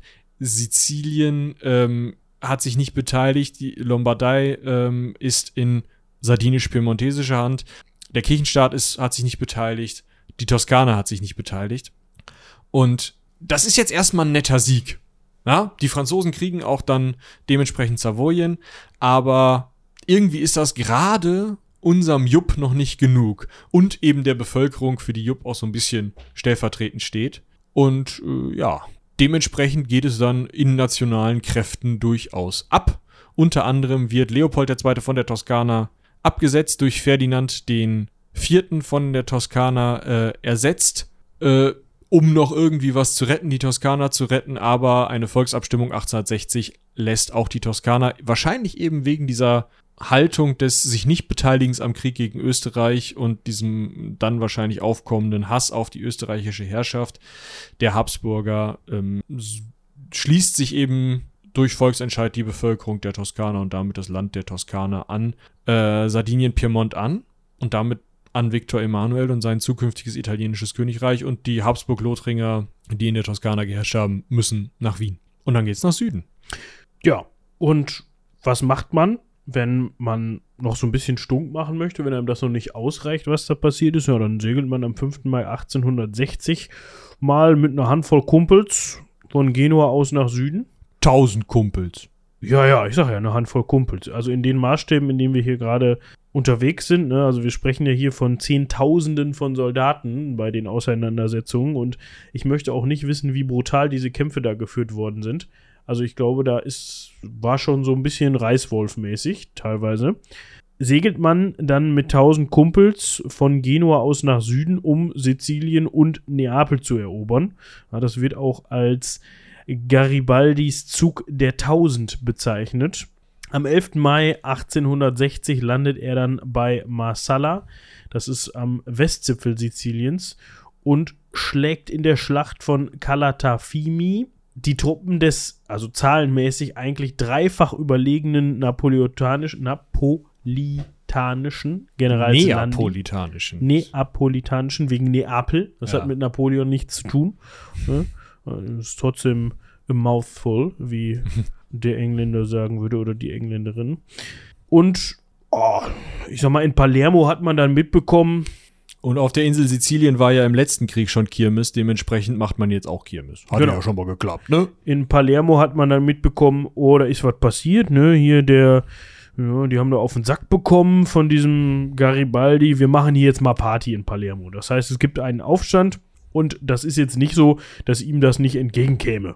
Also es ist ja schon eigentlich gar nicht schlecht, wenn die Bevölkerung in dem Gebiet, das man einnehmen möchte, gegen das man gerade Krieg führt, dann auch noch gegen die eigene Regierung und die eigenen ähm, Obrigen aufbegehrt. Genau. Jetzt hatte Franz II., der zu dem Zeitpunkt König von beiden Siziliens war, natürlich das große Problem, dass seine Bevölkerung eigentlich total Bock auf Jupp Garibaldi hatte und den als Chef haben wollte in seinem, äh, ja, dann irgendwie geeinten Italien, wo der Garibaldi vielleicht auch dann der Chef ist oder so. Auf jeden Fall wollten sie nicht mehr Franz II., diesen Bourbonenherrscher, den sie da hatten. Und das war so viel Uneinigkeit innerhalb der Sizilianer und besonders auch in der sizilianischen Armee, dass Franz II. Angst hatte, dass seine Truppen ihm unzuverlässig, so unzuverlässig sind, dass sie ihn äh, seine Befehle nicht mehr befolgen. Dementsprechend hat er, hat Garibaldi eigentlich kampflos gewinnen können. Ja? Neapel hat er kampflos bekommen. Ähm, dann hat er noch kleinere Schlachten geschlagen, aber jetzt nichts mehr wirklich Großes, wo er allerdings teilweise noch mit seinen über 50 Jahren noch in der ersten Reihe stand. Und als er dann den Festlandteil von beiden äh, Sizilien unter Kontrolle hatte, also eigentlich Süditalien, den Sü Süden des italienischen Stiefels unter Kontrolle hatte und die Aufständischen die Insel unter Kontrolle hatten, da hat er sich dann mit Victor Emanuel von Sardinien-Piemont getroffen und sich dem unterworfen als König von Italien. Also Garibaldi hat gesagt, ich bin jetzt hier zwar der militärische Diktator und der gerade, hab gerade die Mütze auf in, ähm, in beiden Sizilien, aber hier kommen Victor Emanuel, du bist der König von Italien. Und dann saß da auch nur noch der Kirchenstaat dazwischen. Genau. Jetzt haben wir aber immer noch dieses Problem. Äh, Inzwischen haben wir in Frankreich einen Kaiser, nämlich Napoleon III. Und der bezeichnet sich natürlich immer noch als Beschützer des Katholizismus. Das ist jetzt so eine Zwickmühle. Man möchte jetzt ja eigentlich gerne, also Garibaldi vor allem, möchte halt eigentlich gerne auf Rom marschieren. So, jetzt haben wir da aber das Problem, wie gerade gesagt, Napoleon III., der hat da was gegen, weil der möchte natürlich gerne nach wie vor das Bündnis mit dem Papst beziehungsweise mit dem, mit dem Katholizismus per se aufrechterhalten. Gleichzeitig hat aber Sardinien-Piemont, also den, den er sich gerade unterworfen hat, ein Bündnis mit Frankreich. Das ist dieses Bündnis, was zwar aus politischen Gründen nicht mehr ewig, also wo diese 170.000 Nasen unter ähm, Napoleon III. dann nicht mehr weiter Richtung Venedig gezogen sind, aber was trotzdem noch besteht und wo ja Savoyen und Nizza schon abgetreten sind. Das ist, das ist ein festes, funktionierendes, stehendes Bündnis und das findet natürlich also dieses Bündnis gemeinsam ist dann eben auch im Bündnis mit dem Kirchenstaat und die finden es gar nicht witzig, wenn man da mal hinzieht. Ja. Was macht man? Man geht erstmal hin und kloppt sich in Unteritalien. Und zwar, und das finde ich krass, sind Sadi sardisch, sardinisch, sardisch, piemontesische Truppen auf einmal gegen diese Rothemden von Garibaldi unterwegs und verteidigen Rom also Italiener verteidigen Rom vor der italienischen Unabhängigkeits- und, und Königreichsbewegung. Obwohl diese italienische Unabhängigkeits- und Königreichsbewegung eigentlich den eigenen König Victor Emanuel zum König von Italien machen möchte. Ey, ja, also man musste quasi Garibaldi so ein bisschen auf die Finger hauen. Ne? Man musste dem so ein bisschen Einhalt gebieten, dass er dieses Bündnis da nicht aufs Spiel setzt und eigentlich alles in sich zusammenstürzen lässt. Das funktioniert auch eigentlich recht schnell. Garibaldi wird verletzt, deswegen ja. zieht er sich dann zuerst wieder ins Gefängnis geschmissen, aber das hält nicht lange und dann darf er wieder nach Caprera und kann da in Ruhe Heiraten, Kinder kriegen, was auch immer. Zweimal heiraten, einmal ein Kind kriegen von jemandem, der gar nicht er ist. Ihr habt die Geschichte ja schon gehört. Das Problem ist, oder die Herausforderung für Garibaldi ist, dass mit dem Kinderkriegen und heiraten, das ist alles schön und gut, aber im Endeffekt gilt seiner Liebe doch nur einer Stadt, gilt seine Liebe doch nur einer Stadt, nämlich die natürliche Hauptstadt Italiens, Rom. Da will er hin. Das Immer muss noch. sein. Schon wieder. Schon wieder. Rom ist, ne, viele Wege führen nach Rom. Das, den Spruch kennt auch unser Jupp und deswegen bleibt das nach wie vor sein Ziel. Auch auf seiner Insel in seinem Rückzug. Exil kann man es vielleicht nennen. Ja. Und jetzt passiert was, an dem eigentlich Otto von Schuld ist. Otto. Von. Von Bismarck. Ach, der Otto. Ja, klar. Ah. Und zwar ist es nämlich so, Otto von kommt auf die Idee, wir müssen hier mal so ein bisschen Einigungskriege in Deutschland machen, ja? Mal so ein bisschen den Dänen auf die Mütze hauen, den Franzosen auf die Mütze hauen. Und die Österreicher nerven sowieso auch. Und dementsprechend greift Preußen mit Kanzler Otto von Bismarck die Österreicher an und hatte sich vorher mit Viktor Emanuel geeinigt, zu sagen, weißt du was, wenn wir die Österreicher angreifen, ne? Venedig wollte da auch noch haben, wollte da nicht auch mal angreifen. Und dementsprechend ist Österreich dann in so einem Zwei-Fronten-Krieg und ja, man kann es kurz zusammenfassen, verliert im Endeffekt Venetien und Venedig gegen die Italiener. Nicht militärisch, denn eigentlich können die Österreicher sich in Italien gegen die italienischen Truppen behaupten. Aber nachdem sie bei Königgrätz gegen die Preußen verloren hatten, konnte Bismarck in Verhandlungen dafür sorgen, die Italiener kriegen Lombardo-Venetien komplett, auch den venezianischen Teil, den ihr vorher noch unter eurer Mütze hattet. Und ähm, beziehungsweise rein rechtlich haben die Franzosen das sogar bekommen von Österreich und es dann weitergereicht nach Italien. Am Ende. Kommt einem irgendwie bekannt vor gerade, ne? Ja. Nur, dass dann da Panzer hin und her getauscht werden und keine. Ne? Ja, es wird alles immer so ein bisschen, ne, ein bisschen nicht, dass jeder da sein, oder eigentlich so, dass jeder da seine Finger im Spiel hat. Es läuft auf jeden Fall darauf hinaus, dass Italien Lombardo Venetien bekommt. Und das Interessante an der ganzen Sache ist, oder ein interessanter Punkt an der Sache ist, dass Österreich in letzter Not sogar noch versucht hat, Italien, also man kann jetzt ja im Zweifel schon von Italien ja, sprechen, ne? also mit den ganzen, mit den ganzen ähm, Gewinnen, die da, da gemacht worden sind. Und äh, Italien wird ja auch schon von Viktor Emanuel ja. als italienischen König von Turin aus regiert. Nur Rom ist halt noch nicht drin und Venedig zu dem Zeitpunkt, was jetzt kommt. Genau. Ne? Also Garibaldi hat ihn ja auch schon als König Italiens anerkannt. Dementsprechend kann man auch ruhig von Italien sprechen. Österreich hat in letzter Not noch ein Angebot unterbreitet und gesagt, hört mal zu, das ist jetzt hier ganz kacke mit dem Zwei-Fronten-Krieg, das sehen wir jetzt hier gar nicht so, fühlen wir nicht. Macht doch mal, nehmt euch das doch einfach mal. Ja, ihr könnt die Region haben, ist uns egal. Und Italien hat aber gesagt, nee, nee, nee, so was machen wir. Ja, wir haben jetzt hier uns mit Preußen geeinigt, mit dem Otto von, und das wird jetzt so durchgezogen. Hätten sie man vielleicht, weiß ich nicht. Also sie haben ja auch für Mütze gekriegt, haben aber trotzdem im Endeffekt ihre Territorien dann mit dem Umweg über Frankreich bekommen. Also weiß ich nicht, ob das jetzt ein großes Problem war. Aber wir haben noch ein Problem. Dieser Hm. Tetris-Baustein, dieser Kirchenstaat, Ah ja. das nervt. Ja, wir haben einen 63-jährigen äh, Garibaldi, der da immer noch sitzt und sich denkt, Rom, Rom hätte ich gern. Er sammelt schon 1867, also nach Beginn dieses Krieges, Truppen, greift den Kirchenstaat an. Da sitzen aber noch französische Hilfstruppen, die zusammen mit päpstlichen Truppen ihn tatsächlich zurückschlagen können. Und trotzdem sammeln sich immer mehr Truppen um Garibaldi und tatsächlich gelingt es dann unter einem anderen General, Garibaldi hat hier nicht mehr die Oberhand, trotzdem Rom einzunehmen. Und Italien dann, dieser andere General ist ein italienischer General, Raffaele Cardona, Cadro, Cadorna, Cadorna, der ähm, diese Truppen zu Teilen übernimmt, zum Teil eben mit äh, sardisch- sardisch-piemontesischen beziehungsweise eben italienischen Truppen von Norden runterkommt und die erobern Rom und im Endeffekt hört damit der Kirchenstaat auf zu existieren und Rom wird Hauptstadt Italiens. Das funktioniert nur, weil Frankreich zu diesem Zeitpunkt schon von Otto von beschäftigt wird. 1870, 71 Deutsch-Französischer Krieg, ihr erinnert euch vielleicht. Und Da hatte man gerade wenig Neigung, dem Papst zu Hilfe zu kommen. Genau, das heißt, 1870 sitzt der Papst auf einmal in Rom im Vatikan, da wo er heute sitzt, ist umstellt von italienischen Truppen und sagt, nee, wieso? Die Stadt ist meins, der, der hier, der, der äh, Kirchenstaat ist meins. Ihr könnt euch Italien nennen, wie ihr lustig seid, drum zu könnt ihr auch Italien haben, das ist mir völlig egal. Ihr könnt auch von Turin aus regieren, ihr könnt meinetwegen auch von Sizilien aus regieren, das wäre mir auch noch egal. Meinetwegen auch von Sardinien und wenn ihr es von Köln aus machen wollt, aber nicht von Rom, das ist meins.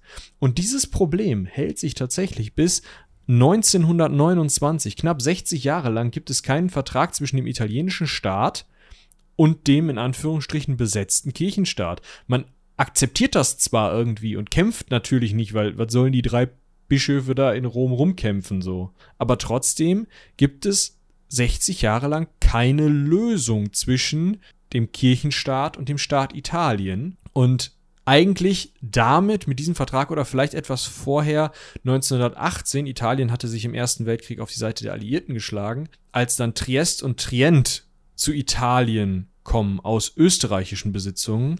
Erst dann sagt man, sind diese Unabhängigkeits- oder Einigungskriege Italiens zu Ende. Und du musst jetzt noch rausfinden, was mit Jupp passiert ist. Jupp, Jupp, der hatte, war immer noch umtriebig, ne? Er hat dann, wir haben gerade schon von gesprochen, im Deutsch-Französischen Krieg auch ein bisschen mitgewirkt. Natürlich, wenn irgendwo in Europa rumgekämpft wird, dann ist Jupp an vorderster Front mit dabei. Hat dann mit seinen Söhnen und Schwiegersöhnen zusammen wieder mal ein italienisches Freiwilligenkorps zusammengestellt und hat dann in Burgund damit ein bisschen rumgekämpft. Da hat sich nämlich eine ähm, französische Republik gegründet, wie das so ist. ne? Die gründen sich ja hier und da mal, nicht nur französische, sondern generell Republiken. Das hat aber nicht ganz so geklappt. Trotzdem kam das in Frankreich richtig gut an und man hat ihn dann 71 ganz schnell in der Nationalversammlung mal zum Abgeordneten gemacht für diverse Gebiete, ne, unter anderem Paris und Nizza. Wir erinnern uns, Nizza war mal gehörte mal zu Italien, beziehungsweise nicht zu Italien, sondern äh, jetzt muss ich mal gerade Piemont und was war das andere? Sardinien. Sardinien, Piemont. Genau. Und das hatte man dann ja im Tausch abgegeben an die Franzosen, um, da, um sich damit andere Vorteile beziehungsweise Gebiete erkaufen zu können. Und ja, was macht der Jupp? Der kann ja nicht einfach dann sagen, so, jetzt ist gut, jetzt setze ich mich in meinen Alterssitz und höre auf rumzumäkeln. Nein.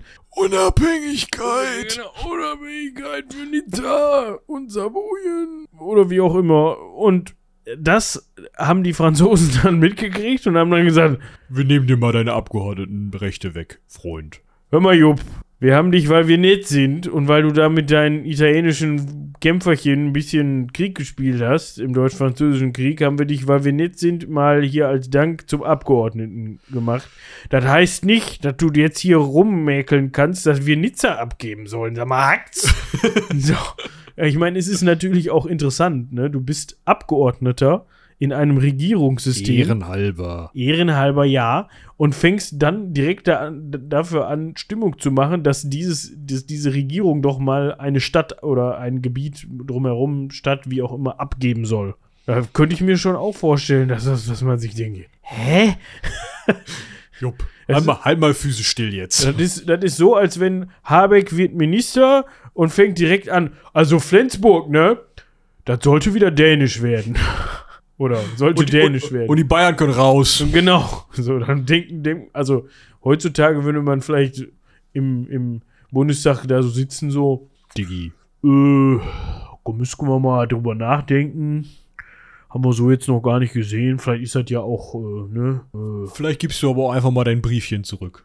Ja, glaube ich nicht. Ich glaube, äh, Ah doch, ich glaube, ich, ich würde Zeitungen finden, die dagegen schreiben. ja, das auf jeden Fall. Aber man, sein Mandat würde man ihm vielleicht nicht wegnehmen und Anne Will würde doch schon häufiger mal drüber sprechen, ob das nicht vielleicht doch moralisch nötig wäre. Ich muss halt sagen, dass ich wenig von diesen Talkshows halte, weil die oft über Themen sprechen, die mal so gar nicht nötig sind. Ja, das ist, ich gucke die auch nicht, aber ich, Nö. um das mal eben festzuhalten. Es gibt natürlich auch noch viele andere, ne? Wir wollen jetzt hier nicht für, für, Anne Will Werbung machen? Ja, weiß ich nicht, hinterher heißt es noch, die hat uns gekauft.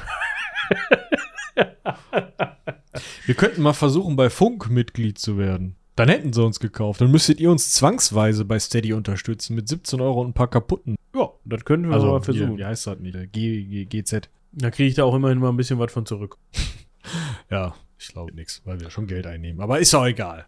Wir bleiben unabhängig. Ähm, Unabhängigkeit für die Ecke oder so. Garibaldi-Dings. wir können ihn nicht wieder ausgraben, um diesen Krieg zu führen. Er hätte aber hundertprozentig ein paar italienische Freiwillige zusammengekratzt, die mit uns zusammen Was auch immer. gegen die öffentlich-rechtlichen, keine Ahnung, revolutionieren, obwohl wir gar nicht dazugehören. Egal. Es ist alles ein bisschen kompliziert. Was auch kompliziert war, war wohl Garibaldis Testament. Ja. Er hatte da nämlich reingeschrieben, und das muss eine sehr unverständliche Phrase gewesen sein. Äh, Moment mal bitte eben. Was wir dazu noch sagen wollen, als er dann das gemacht hat und man dann gesagt hat, geh du mal wieder, hat Victor Hugo, den kennt man vielleicht, als aus Protest sein Amt niedergelegt. Also die beiden waren wohl Kumpels irgendwie, aber das endet dann auch damit, weil Garibaldi sich gedacht hat, ach weißt du was, äh, Insel. Brüder, Insel, geht wieder zurück auf seine Insel Caprera und verstirbt dort im zwei, am 2. Juni 1882, also gute zehn Jahre später. Und jetzt kommen wir zu seinem Testament. Er hatte, und ich möchte das hier in schlechtestem Italienisch vorlesen, ausdrücklich festgehalten in seinem Testament Buricato e non crim Bruciato. Bruciato, Brucia, ja. Bruciato e non cremato. Capite bene. in quei forni cesi chiamato crematori non si voligo andare. Oder so. ähm, ich Der. Lateiner, der Italienisch vorliest, bitte sehr. Ich verstehe, wenn sich allen Menschen, die schon mal italienisches Eis gegessen haben, sie jetzt schon die Fußnägel hochdrehen. Wer Muttersprachler ist, ist wahrscheinlich schon tot. Es tut mir Der, leid. der hat gerade so und ist vom Stuhl gekippt. Wenn irgendein italienisch sprechender, äh, irgendeine italienisch sprechende Person gerade im Auto unseren Podcast gehört hat, dann ist sie gerade mit Volldampf mit Absicht in die Leitplanke geballert. Wir können festhalten, falls ihr möchtet, wir sind ja jetzt gut im Einschneiden von irgendwelchen Soundschnipseln. Nee, nee, nee, nee, nee, nee, so was machen wir hier nicht mehr. Das bleibt exklusiv für diesen Staat, den wir nicht aussprechen Ja. wollen. Was er eigentlich sagen wollte und was er wohl dann gesagt hat. Hätte man Italiener das gelesen? Ich weiß es nicht. Aber ähm, ja, also was da drin stand in diesem Testament war verbrannt, nicht kremiert, versteht mich wohl. In diese Öfen, die man Krematorien nennt, will ich nicht gehen. Man gegangen ist ja eh nicht mehr, der ist reingeschoben worden. Aber man hat ihn tatsächlich im Ofen verbrannt und nicht schön auf einem Scheiterhaufen, wie er sich das vorgestellt hat, wie das auch für so einen Freiheitskämpfer ja super gewesen wäre. Schön so ein, hier wie in Star Wars äh, Episode 1 am Ende, ja, so ein hübscher Scheiterhaufen. Ja. So. legst ihn drauf, tünst an. Ja, alte römische Tradition. Ihr könnt noch mal in die römische Untererdebringungsfolge reinhören, wie die das gemacht haben. So hatte er sich das vorgestellt. Was haben sie gemacht? Ofenklappe auf, rein, zack, wie die Hexe in Hänsel und Gretel. Toll, danke. Das, was er nicht wollte. Man hat ihm also seinen letzten Wunsch quasi nicht gegönnt. Ja. Das ist schon ein bisschen traurig. Da muss der Papst was mit zu tun gehabt haben. Ja. Hier so. Mittelfinger. Ja. Du bist kremiert. Hör mal. Und Ja. wenn ich selbst den Ofen anmache. so. Das war's mit einem guten Jupp. Mit Giuseppe Garibaldi. Und mit den italienischen Unabhängigkeitskriegen. Wer immer sich das auch gewünscht hat, wir hoffen, dass wir deine Neugier befriedigen konnten und dass du ja, Nicht gestorben bist, weil du besser Italienisch kannst als wir. Wahrscheinlich schon, aber das macht auch nichts. Ich sehe gerade, es gibt eine Giuseppe Garibaldi Gedenkmütze. 2 Euro Stück. Mütze oder Münze? Es gibt bestimmt auch die Mütze, die der auf dem Kopf hat. Nein, eine Münze von 2007. Das ist ja schön. Ja, also wer die sein eigen nennt, vielleicht hat die Sammlerwert und weiß es nicht. Ja. Ich würde aber sagen, Es gibt noch den Garibaldi Fjord und den Garibaldi Gletscher. ja, und jeder Dödel hat irgendein Schiff mal Garibaldi genannt. Ich habe, glaube ich, drei oder vier irgendwelche Videos, Filme oder sonst was gesehen, wo irgendein italienisches Schiff Garibaldi hieß und rumgefahren ist. Die, die, die Spielstätte des französischen Fußballclubs OGC Nizza heißt Tribune Garibaldi. Hm. Es gibt ein, eine Bucht in der Antarktis, die heißt Caleta Garibaldi. Ja. Kennt man aber auch als Spill Cove, Spiller Cove. Natürlich. Dann, und dann gibt es noch die Oper The Civil Wars von 1983 von Philip Glass oder Philip Glass. Dort spielt Garibaldi eine Hauptfigur. Was haben wir noch? Ja, es gibt sehr viele Piazza Garibaldi Natürlich. und das ehemalige Flaggschiff der italienischen Seestreitkräfte, der. Vitol-Flugzeugträger Giuseppe Garibaldi, ist auch nach dem benannt worden. Ja, gucken wir mal, was haben wir denn? Die Giuseppe Garibaldi, Kennung 551. ist seit- 2937 können sie anrufen. Dann sind sie wieder bei der Sache, die wir vorhin audiomäßig. Nee. Hat 99.997 PS. Also ganz ehrlich, da hätte es doch auch mal für 100.000 gereicht, oder nicht? Nein, nein, die, nein. Man hätte nicht einfach einen Außenbordmotor raushängen können. Drei, drei PS. Drei. Bitte. Einfach, einfach drei Pferde ins Wasser werfen und davor spannen. Mann! Seepferde. Da brauchst du mal mehr als drei. Wobei, Oh, gelten auch Mann. Seepferdchenstärken? Ah, nee. SPS? Die sind dann aber durch 50 oder durch 100 oder durch 1000. Ja, aber ja, wurscht. Komm, mach zu aber die Klappe. 99.997 PS, nein. Das ist wie diese.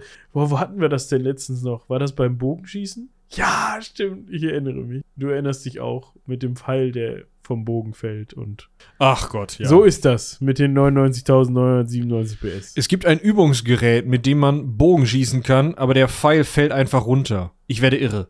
Das ist kein Übungsgerät im offiziellen Sinne, sondern das hat äh, jemand vom Bogenschießen improvisiert und hat damit geübt und das war ein bisschen unbefriedigend, weil man ständig Kling, Clipper, Clear von diesem Pfeil hatte, der dann auf den Boden fällt. Und nicht so ein befriedigendes Strrrr. genau, ja. Gut, In diesem Sinne.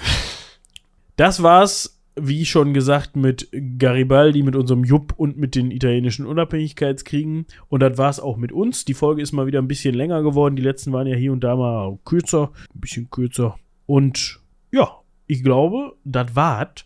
Wir haben ja auch im Voraus schon sehr viel Organisatorisches besprochen. Ich frage mich, ob wir gerade noch mal eben ganz ambulant den Radetzky-Marsch anhängen, weil es so witzig ist. So als Ausklang. Ja.